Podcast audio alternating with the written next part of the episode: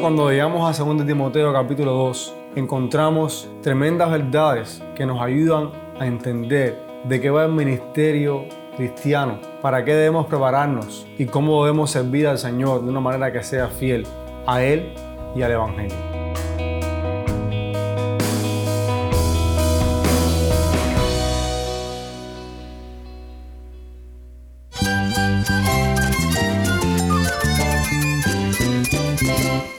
Cristo es la esperanza. Cristo es mi Señor y mi Salvador. Cristo ha transformado mi vida. Cristo es la viña. Separado de Él, nada puedes hacer. Cristo es el camino, la verdad y la vida. Jesús es mi todo. El único descanso, la única paz verdadera es con Jesucristo. Estás escuchando a El Faro de Redención. Cristo desde toda la Biblia para toda Cuba y para todo el mundo.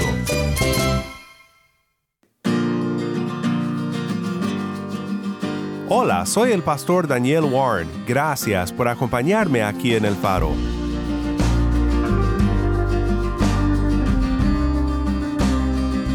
Hoy retomamos el tema del ministerio pastoral en esta tercera instalación de nuestra serie recurrente con el pastor Andy Quesada en La Habana, Cuba. Encuentra fortaleza en la gracia que hay en Cristo Jesús nuestro Señor. Él está ávido para entregarnos su gracia, para sostenernos, para fortalecernos. Ha sido algo muy hermoso para nosotros aquí en el Faro de Redención ver cómo a través de nuestro tiempo al aire en Cuba Dios está obrando en su pueblo cubano y poder crear aquí en este programa un espacio para que la voz de su pueblo sea oído por oyentes en Cuba y en todo el mundo. El pastor Andy Quesada es un pastor en la iglesia Nueva Vida Habana Vieja.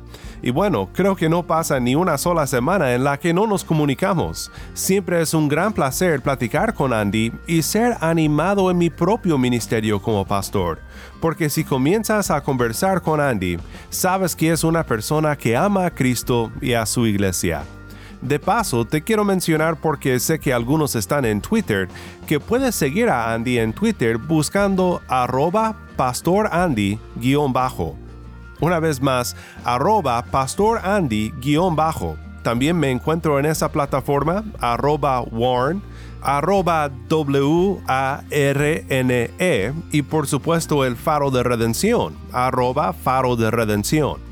Bueno, ya fueron muchos arrobas por hoy y si Twitter no te importa en lo absoluto, espérate hasta el final del programa y te daremos más maneras de conectarte con nosotros. Ahora, sin más demoras, vayamos después de nuestra canción de apertura con el pastor Andy, para continuar nuestro tiempo en Segunda de Timoteo, considerando juntos este tema del ministerio pastoral.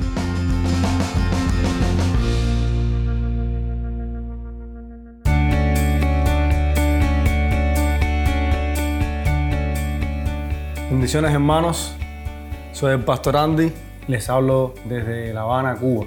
Qué bueno poder estar nuevamente compartiendo con ustedes esta serie en Ministerio Pastoral. Quería, antes de comenzar, pues agradecer a todos aquellos hermanos que han estado orando por nuestro país y en especial también por la iglesia en Cuba. Han sido tiempos difíciles, pero Dios nos ha sostenido y su gracia no nos ha faltado. Así que muchas gracias. Si has estado orando por, por nosotros, gracias. Gracias por tenernos presentes en, tus oraciones. Hoy estamos retomando la serie Ministerio Pastoral y estaremos compartiendo específicamente en el capítulo 2 de la segunda carta del apóstol Pablo a Timoteo. Pero antes de entrar en el texto como tal, quisiera que pensaras en cuántas estrategias, cuántos libros, cuántos artículos se han escrito acerca de cómo tener un ministerio cristiano exitoso, un ministerio pastoral exitoso. Recuerdo mis tiempos de seminarista cuando nos daban clases sobre estas cosas y nos enseñaban cinco pasos o diez pasos o mira este material que va a ayudar para que tu iglesia pueda crecer. Y realmente no juzgo la intención de, quien compartía estas cosas, pero ciertamente nosotros sabemos cuando entramos en el ministerio pastoral que no es tan sencillo como seguir una lista de cosas para tener éxito. Por eso cuando llegamos a 2 Timoteo capítulo 2, encontramos tremendas verdades que nos ayudan a entender de qué va el ministerio cristiano, para qué debemos prepararnos y cómo debemos servir al Señor de una manera que sea fiel a Él y al Evangelio.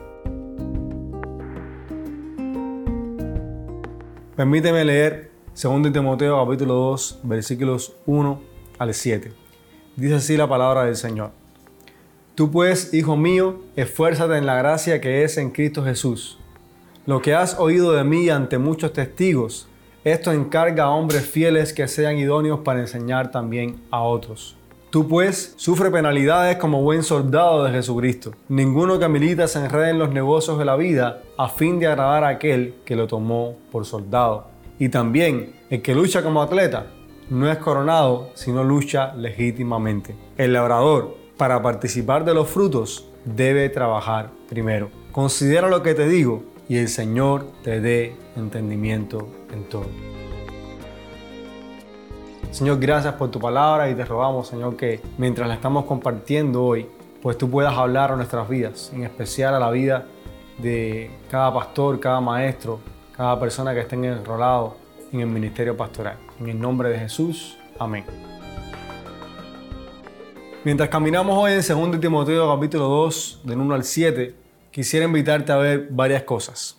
En primer lugar, quiero que veas la gracia que hay en Cristo Jesús para enfrentar el ministerio del Evangelio. Saben, nosotros hemos visto ya que Timoteo estaba llamado por Pablo a padecer, a sufrir juntamente con él, a no avergonzarse dar testimonio de Pablo, preso del Señor, ni de Jesucristo. Pablo le ha encomendado a Timoteo que sufra por causa del Evangelio. Esto no es algo fácil y el sufrimiento por el Evangelio puede tener diferentes matices. Puede venir de dentro de la iglesia, puede venir de fuera de la iglesia. Lo cierto es que si estás en el ministerio vas a sufrir. Pablo sabía eso y estaba encomendando a Timoteo a que estuviera dispuesto a enfrentar ese tipo de sufrimiento que viene propiamente cuando eres un fiel ministro del Evangelio de Jesucristo. Ahora bien, en el verso 1 del capítulo 2, Pablo le da a Timoteo una herramienta fundamental y necesaria para que estuviera sostenido en el Evangelio. Y esa herramienta no es nada más que la gracia que es en Cristo Jesús. La palabra dice allí, esfuérzate en la gracia que es en Cristo Jesús. No obstante, una mejor traducción del griego sería, fortalécete en la gracia que es en Cristo Jesús. La idea que Pablo quiere transmitirle a Timoteo en este texto es que Timoteo encuentre fuerzas en la gracia que está disponible para él en Cristo. Y por supuesto, Timoteo necesitaba esa gracia. Necesitaba que Cristo le habilitara, que Cristo le sostuviera en la obra del Evangelio. Tú y yo también necesitamos eso. Si eres pastor, si eres ministro de Jesucristo, vas a enfrentar oposición, vas a enfrentar luchas. Muchas veces incluso vas a tener ganas de renunciar a lo que Dios te ha llamado a hacer. No obstante, aquí hay un consejo tremendo de la palabra del Señor para ti.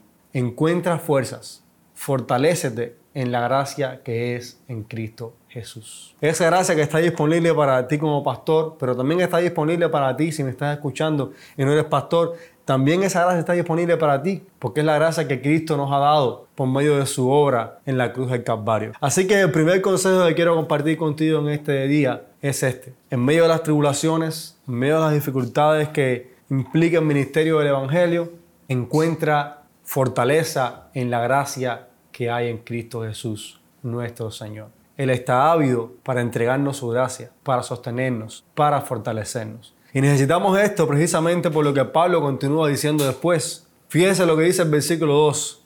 Lo que has oído ante mí de muchos testigos, esto encarga a hombres fieles que sean idóneos para enseñar también a otros. Timoteo tenía un encargo en sus manos muy importante. Timoteo necesitaba entregar el Evangelio a la siguiente generación con fidelidad, asegurándose de que aquellos que recibirían el Evangelio fueran fieles también para hacer lo mismo, enseñar a otros hombres después de ellos. ¿Cuán importante era esto? Tan importante que hasta hoy, hasta nosotros, ha llegado el Evangelio, porque otros hombres en la historia, comenzando con Pablo, con Timoteo, han sido fieles en encargar el Evangelio apostólico a otros.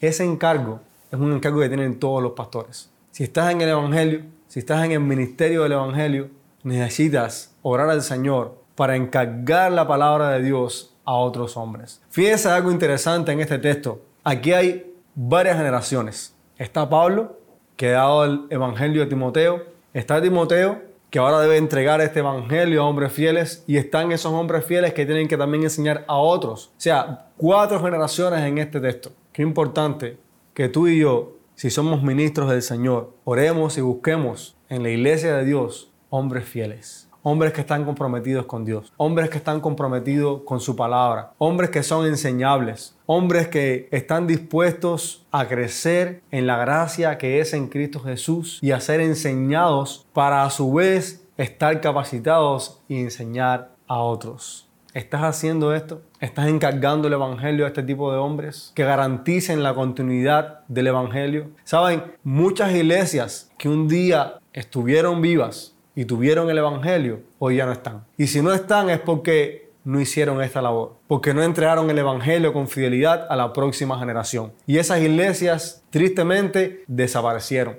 Ya no están o simplemente se convirtieron en cualquier otra cosa menos en una iglesia. Ahí donde Dios está puesto, en ese lugar, sea una iglesia pequeña o sea una iglesia grande, la continuidad de la obra de Dios en ese lugar va a depender de tu fidelidad al Evangelio y de tu fidelidad en encargar este Evangelio a otros hombres que sean fieles para enseñar a la siguiente generación. Por supuesto, hermanos, este no es un trabajo fácil, no es un trabajo que se hace de un día para otro. Lleva tiempo, lleva esfuerzo, lleva sacrificio, pero el Señor tiene su gracia dispuesta para nosotros. Fíjese lo que dice Pablo en el versículo 3. Tú pues sufre penalidades como buen soldado de Jesucristo. Pablo sabía que esta obra que Timoteo enfrentaba es una obra que conlleva penalidades, que lleva padecimientos. Pero le está diciendo, Timoteo, sufre. Mientras encargas el Evangelio a otros, mientras te fortaleces en la gracia que es en Cristo Jesús, mientras eres fiel a Dios, mantente dispuesto a sufrir por estas cosas, porque vale la pena. Sufre como un buen soldado de Jesucristo. Si tú y yo estamos en el ministerio del Evangelio, Tú y yo somos soldados de Jesucristo. Hemos sido reclutados con Él para servir a su iglesia, para entrenar a otros, para ayudar a otros a crecer en la gracia. Y eso va a traer consigo el sufrimiento y el padecimiento. Lo vemos en la vida de Pablo, lo vemos en la vida de Timoteo, pero también lo podemos registrar a través de toda la historia del cristianismo. Cuando hombres han sido fieles a Dios, han sido comprometidos con Dios para entregar el Evangelio, han sufrido por eso inclusive han perdido su vida por causa de su fidelidad al Evangelio. Pero ¿sabe qué, hermano? Esto es algo glorioso, es algo que trae también recompensa.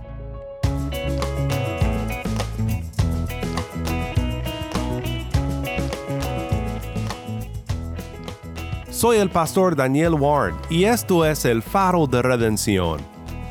Continuamos ahora con el pastor Andy Quesada. Fíjese que Pablo en los siguientes versículos va a usar tres imágenes para hablarnos de estas cosas. Va a usar tres imágenes para hablarnos del sufrimiento que trae consigo el Evangelio, pero también estas imágenes representan la recompensa que trae consigo el Evangelio. Él usa la imagen de un soldado, de un atleta y de un labrador. Y cada uno de ellos tiene consigo sufrimiento y recompensa.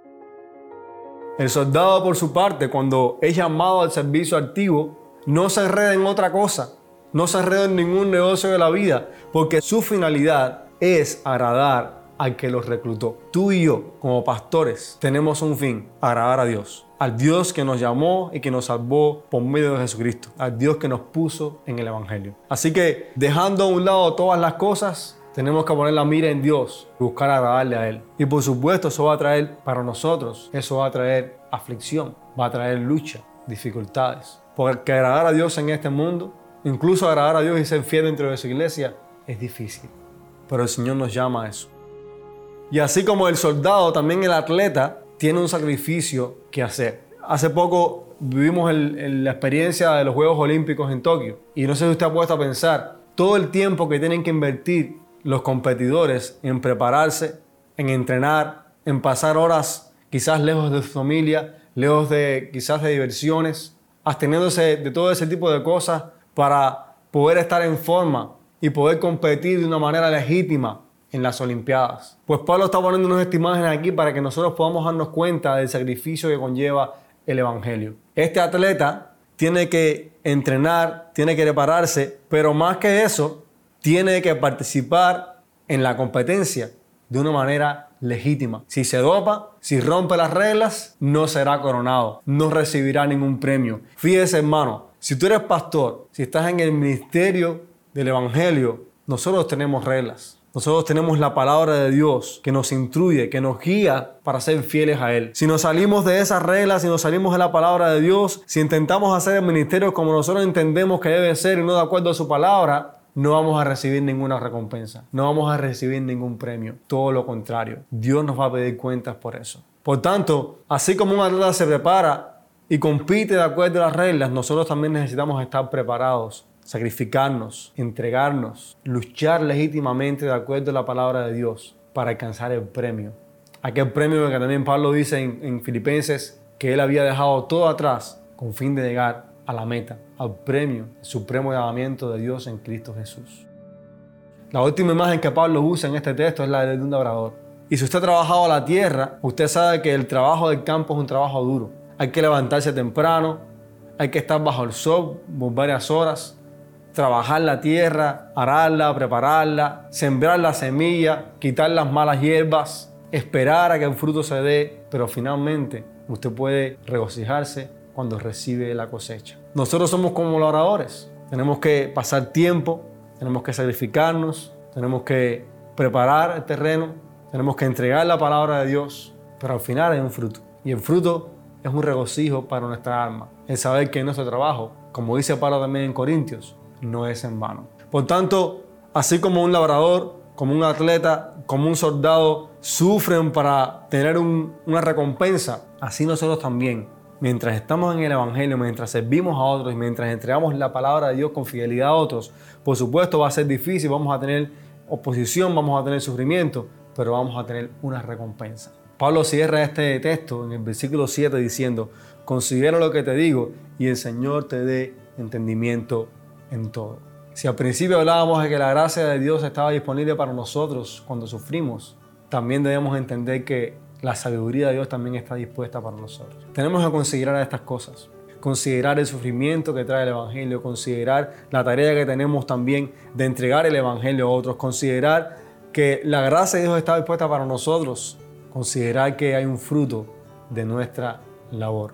Y mientras hacemos estas cosas, tener por cierto que el Señor nos va a dar la sabiduría necesaria para hacer la obra que Él nos ha llamado a hacer. Si tú eres pastor en tu iglesia, estás atravesando por tribulaciones, por dificultades, por ser fiel al Señor, déjame decirte, el Señor te va a dar la sabiduría que necesitas en cada momento. Considera estas cosas. Pero si no eres pastor, también debes saber que esta misma sabiduría está disponible para ti para enfrentar las dificultades de la vida, para enfrentar los desafíos de ser un creyente fiel al Señor. Dios también te va a dar la sabiduría para hacerlo. Quiero terminar este día con el propio ejemplo de Pablo que él cita en el capítulo 4, en el versículo 6. Pablo dice allí, porque yo ya estoy para ser sacrificado y el tiempo de mi partida está cercano. He peleado la buena batalla, he acabado la carrera, he guardado la fe. Por lo demás me está guardada la corona de justicia, la cual me dará el juez justo en aquel día y no solo a mí, sino también a todos los que aman su venida. Hermano, ¿te puedes dar cuenta de lo que Pablo está diciendo aquí? Él dice que está listo para ser sacrificado, que su partida está cercana. Pero mire el versículo 7 lo que dice. He peleado la buena batalla. ¿No le recuerda eso al soldado? He acabado la carrera. ¿No le recuerda eso al atleta? He guardado la fe. Y fíjese ahora la recompensa. Me está guardada la corona de justicia.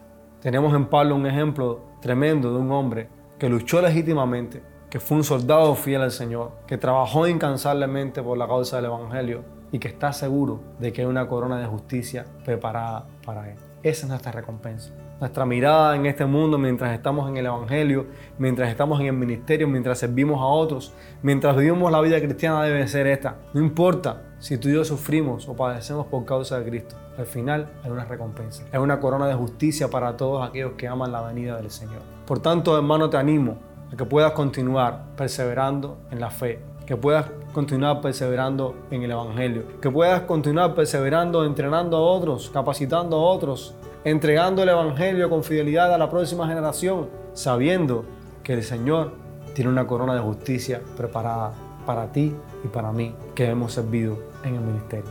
Recuerda, para todas estas cosas, la gracia que hay en Cristo Jesús está disponible para nosotros. Dios te bendiga.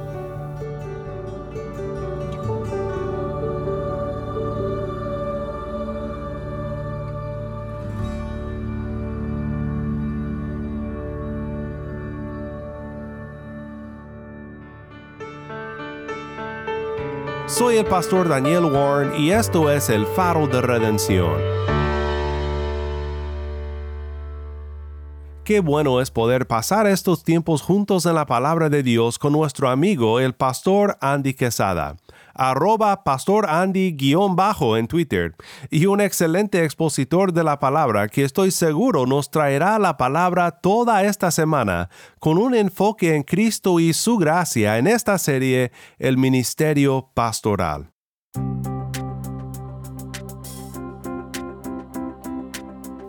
El Faro de Redención como programa radial fue ideado para Cuba, pero ha crecido a un nivel global y si estás en sintonía fuera de Cuba, te agradezco por pasar estos tiempos con nosotros estudiando temas que nos fortalecen en nuestro caminar cristiano. ¿Tienes una historia que contarnos sobre cómo el Faro de Redención está impactando tu vida? Mándanos un correo electrónico a ministerio. Nuevamente nuestro correo electrónico ministerio arroba elfaroderedención.org. O si te es más fácil, puedes enviarnos un mensaje de voz en WhatsApp. Nuestro número es 1786 373 4880. Nuevamente nuestro número de WhatsApp 1786 373 4880. Y no olvides que también nos puedes seguir en las redes sociales, en Facebook, Instagram y Twitter. Solo busca el faro de redención.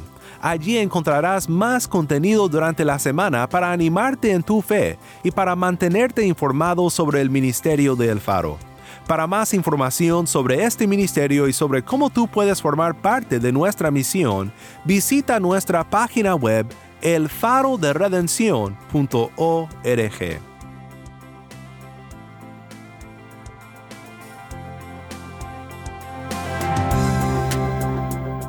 Soy el pastor Daniel Warren. Te invito a que me acompañes mañana en esta serie con el pastor Andy Quesada, el Ministerio Pastoral. La luz de Cristo desde toda la Biblia para toda Cuba y para todo el mundo, aquí en el Faro de Redención.